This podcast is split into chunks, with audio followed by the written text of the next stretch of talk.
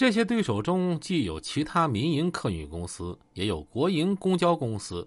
巴南区许多公交司机都曾遭遇过离墙马仔的围堵拦截啊，给轮胎放气儿、砸挡风玻璃、威胁驾驶员。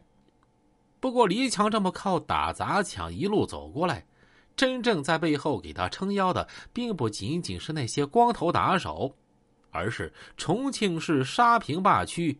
运管所原所长肖庆龙，重庆市巴南区公路运管所原副所长蒋红，重庆市信访办来访二处原处长江春燕儿，他们都是黎强的强力支持者。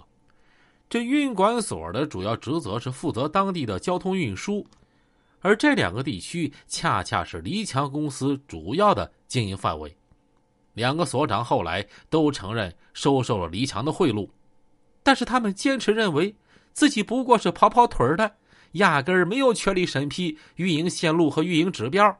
那么，究竟是谁赋予了黎强这么大的权利，不但能非法占有他人车辆，同时可以一次次顺利的增加自己运力呢？这蒋红先后帮于强公司把三十八辆非法营运的车辆转为合法营运。于强公司非法获利共计人民币两百四十八万多元，肖庆龙放任于强公司非法经营，于强公司获取了二百四十九万多元的非法利益。而为了感谢肖庆龙的帮忙，黎强曾先后两次向肖庆龙行贿四十八万元。下面啊，是一家媒体记者和相关人员的一段对话。从中可以看到黎强为非作歹背后的故事。记者问：“那你们被非法收了车之后，为什么不去找政府啊？有没有找过呀？”受害人说：“找过的，到重庆信访办去了，他们不理；运管所去了也不理，没答复。我们都去了，运管所你们找谁了？运管所那个我也搞不清楚。”那个肖所长叫肖庆龙，他们像连了网似的，理都不理我们。你们去哪儿？这黎强都知道吗？他们的消息比我们还灵通啊！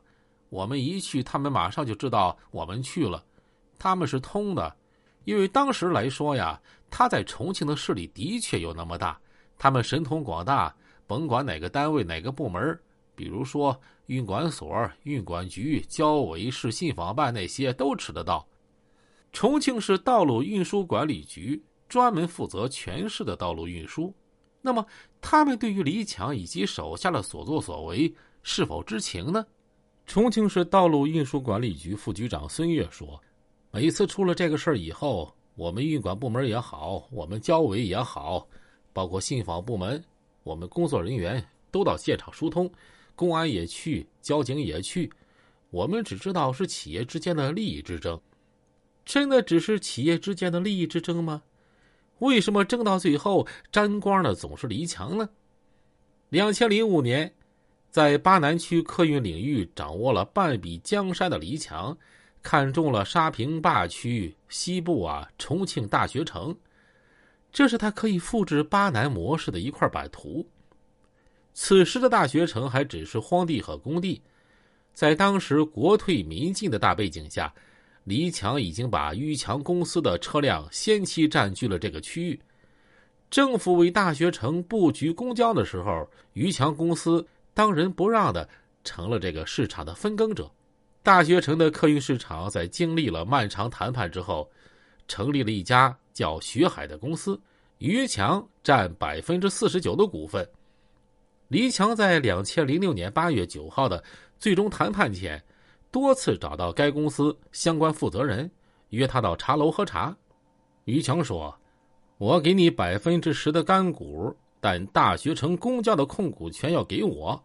这百分之十的干股啊，折算为资本金是两百万元。”这个负责人反对黎强说：“呀，你能不能把这百分之十干脆拿给我们公司啊？”黎强坚决反对啊！这这不行，这是给你个人的。